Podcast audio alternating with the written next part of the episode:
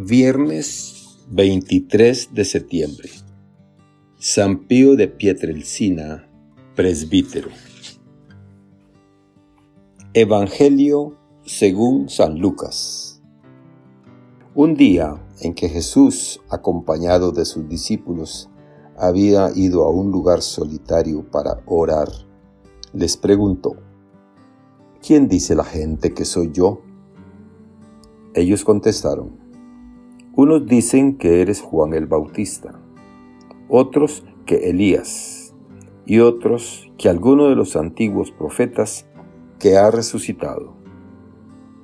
Él les dijo, ¿y ustedes quién dicen que soy yo? Respondió Pedro, el Mesías de Dios. Entonces Jesús les ordenó severamente que no lo dijeran a nadie. Después les dijo, es necesario que el Hijo del Hombre sufra mucho, que sea rechazado por los ancianos, los sumos sacerdotes y los escribas, que sea entregado a la muerte y que resucite al tercer día. Palabra del Señor. Gloria a ti, Señor Jesús. Reflexión. Hoy en el Evangelio hay dos interrogantes que el mismo Maestro formula a todos. El primer interrogante pide una respuesta estadística aproximada. ¿Quién dice la gente que soy yo? Hace que nos giremos alrededor y contemplemos cómo resuelven la cuestión los otros, los vecinos, los compañeros de trabajo, los amigos, los familiares más cercanos miramos al entorno y nos sentimos más o menos responsables o cercanos, depende de los casos, de algunas de estas respuestas que formulan quienes tienen que ver con nosotros y con nuestro ámbito, la gente. Y la respuesta nos dice mucho, nos informa, nos sitúa y hace que nos percatemos de aquello que desean, necesitan, buscan los que viven a nuestro lado nos ayuda a sintonizar, a descubrir un punto de encuentro con el otro para ir más allá.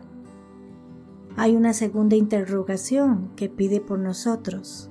¿Y vosotros? ¿Quién decís que soy yo? Es una cuestión fundamental que llama a la puerta, que mendiga a cada uno de nosotros, una adhesión o un rechazo, una veneración o una indiferencia, caminar con Él y en Él o finalizar en un acercamiento de simple simpatía. Esta cuestión es delicada, es determinante porque nos afecta. ¿Qué dicen nuestros labios y nuestras actitudes? ¿Queremos ser fieles a aquel que es y da sentido a nuestro ser?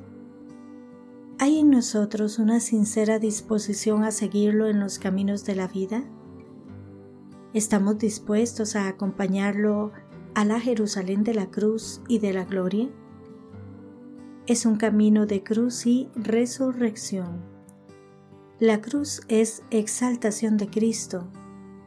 Lo dijo él mismo, cuando sea levantado, atraeré a todos hacia mí. La cruz, pues, es gloria y exaltación de Cristo.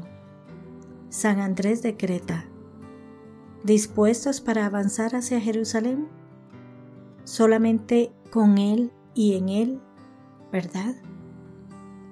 Que Dios les bendiga y les proteja.